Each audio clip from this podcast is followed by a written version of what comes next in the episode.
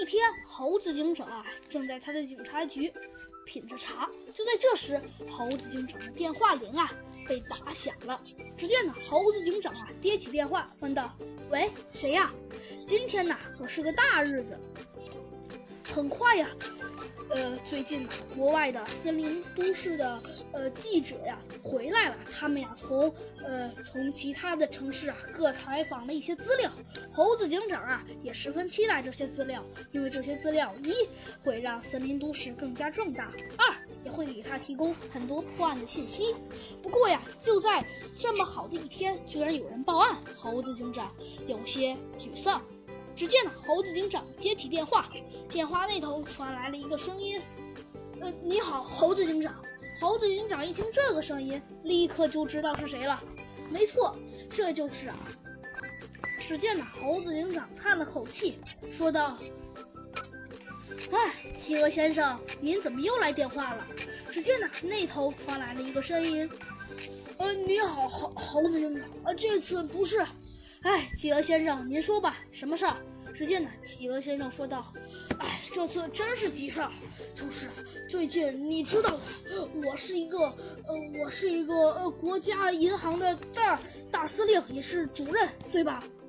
猴子警长啊，最近跟这个企鹅先生感情不错，因为啊。企鹅先生啊，这是举办这场重要的记者会的很重要的一个一部分分子。于是啊，猴子警长点了点头，说道：“嗯，没错，你是。”然后呢，只见呢，企鹅先生接着说：“哎，可是啊，就是最近这几天，我的一个朋友他被骗了，请你帮帮他。”只见呢，猴子警长纳了闷儿，说道：“哎，被骗了？怎么被骗了？”只见呢。猴子警长啊，有些纳闷。于是，猴子警长急忙问道：“呃，怎么被骗了？”就在这时，只见企鹅先生说道：“唉，这里，呃，这里不适合多说。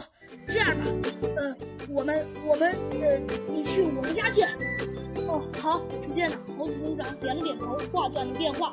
猴子警长不敢耽误，急忙开着车来到了企鹅先生家。这时啊，只见企鹅先生正严肃地坐着，他旁边呢跟着一个瘦小的身影，那呀正是一头小企鹅。只见，这头企鹅看到猴子警长，说道：“猴子警长好，呃，你好，我是企鹅先生的朋友。哦，听说你被骗了。”只见呢，猴子警长不说其他的，上来就直接说重点。哎，对，是最近我被骗了。哦，怎么被骗了？只见呢，那位企鹅先生的朋友说道：“哎，你好，大家都叫我小企鹅，你也就叫我小企鹅吧。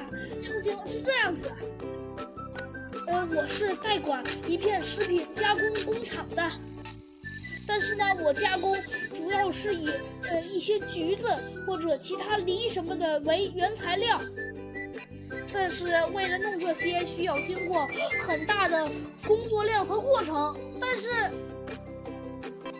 但是啊，最近，呃，最近，呃，那位，呃，那位马主任，呃，非说让他的儿子也来当，因为他是马主任，我我不敢耽误。